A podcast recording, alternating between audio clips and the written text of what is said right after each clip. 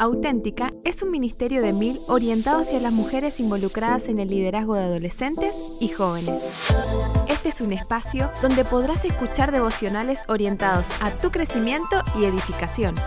Bienvenida. Seguimos con la serie Victoriosas y hoy un visitante inesperado. Cuando mi hijo mayor nació, la euforia y la alegría llenaron nuestras vidas. Fue planeado, deseado y respuesta a nuestras oraciones. No había palabras para describir esa aventura. Pero tres días después, nuestro bebé enfermó. Vinieron semanas de internación, de cuidados intensivos, muchos estudios hasta descubrir que hubo un daño irreparable en uno de sus riñones. La adversidad llegó sin ser anunciada. De pronto nos vimos como padres primerizos llenos de incertidumbre, mucho temor y sintiendo, como bien lo describe el diccionario, esa situación contraria o poco favorable. Un sentimiento interno de aflicción y tristeza drenando tus fuerzas. Tus pensamientos se nublan y te roban la paz. ¿Podré salir de esto? Para encontrar la respuesta debemos entender primero, ¿de dónde viene la adversidad? Los canales por donde llega la adversidad a nuestras vidas son diversos. Un acontecimiento trágico en nuestro hogar, la pérdida de la salud, la muerte, problemas en el ministerio, temas económicos, sufrir las cargas de otros, por nombrar algunos. Pero la adversidad tiene un solo origen, es Dios mismo. Isaías 45, 6 al 7 dice, Yo Jehová, y ninguno más que yo, que formo la luz y creo las tinieblas, que hago la paz y creo la adversidad. Yo, Jehová, soy el que hago todo esto. Debo confesar que al encontrarme con esta verdad quedé perturbada, hasta que luego entendí que las escrituras nos revelan las provisiones de Dios para salir victoriosas de todas ellas. Y hoy te propongo conocerlas, creerlas y decidir caminar en fe a través de ellas, cada día, y en medio del dolor, escoger confiar en Dios. Recursos para salir victoriosa. Tengo su paz.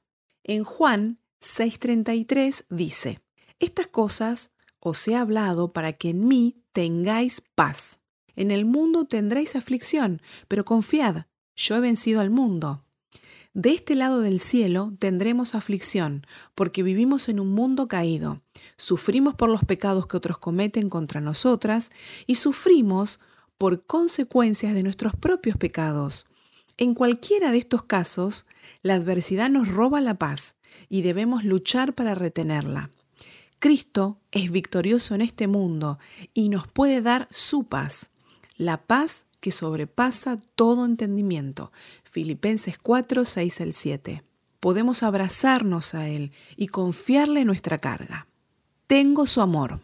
En Romanos 8:35 dice, ¿quién nos apartará del amor de Cristo? ¿La tribulación o la angustia, la persecución, el hambre, la indigencia, el peligro o la violencia? Nada es más poderoso que Él. Nada de lo que yo esté pasando puede con Él. ¿Creo verdaderamente esto? ¿Acaso hay algo que pueda separarnos del amor de Cristo? ¿Será que Él ya no nos ama si tenemos problemas o aflicciones? Sabemos la respuesta. Claro que no. Nada me separa de su amor. Él venció. Tengo la victoria. Tengo su amor. En Romanos 8, 35 al 39 se deja una vasta lista de tremendas situaciones, tanto en el mundo que conocemos como en el inframundo. Y remarca el versículo 37. Antes, en todas estas cosas, somos más que vencedores por medio de aquel que nos amó. Todas las cosas incluyen también tu adversidad, esa situación contraria que te está robando la paz y que te está agobiando. Más importante que la circunstancia difícil es la forma en la que respondo, eso sí es mi responsabilidad. Primera Pedro 1, 6 al 7. Si bien es Dios que produce el sufrimiento, es también el que sana. Salmo 147, 3. Confiar que Él está trabajando constantemente en cada área y momento de nuestra vida. Nada ni nadie es más fuerte que Él. Si le confiaste tu eternidad, puedes confiarle la adversidad por la que estás atravesando. Clama en oración, Señor, confiaré que tú harás tu obra a través de este dolor para tu gloria y para mi bien. Te animo a escribir tres decisiones que vas a tomar hoy mientras atraviesas la adversidad para que el propósito supremo de Dios se vea en ti. Te comparto las mías. He decidido no quejarme. Si voy a llorar, que sea de rodillas delante de ti.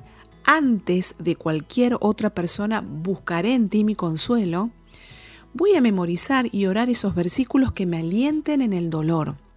El Salmo 52, 8 al 9 dice, Pero yo estoy como olivo verde en la casa de Dios. En la misericordia de Dios confío eternamente y para siempre. Te alabaré para siempre porque lo has hecho así. Esperaré en tu nombre porque es bueno delante de tus santos. Querida amiga, hoy te animo a alabar a Dios por su victoria en nuestro favor.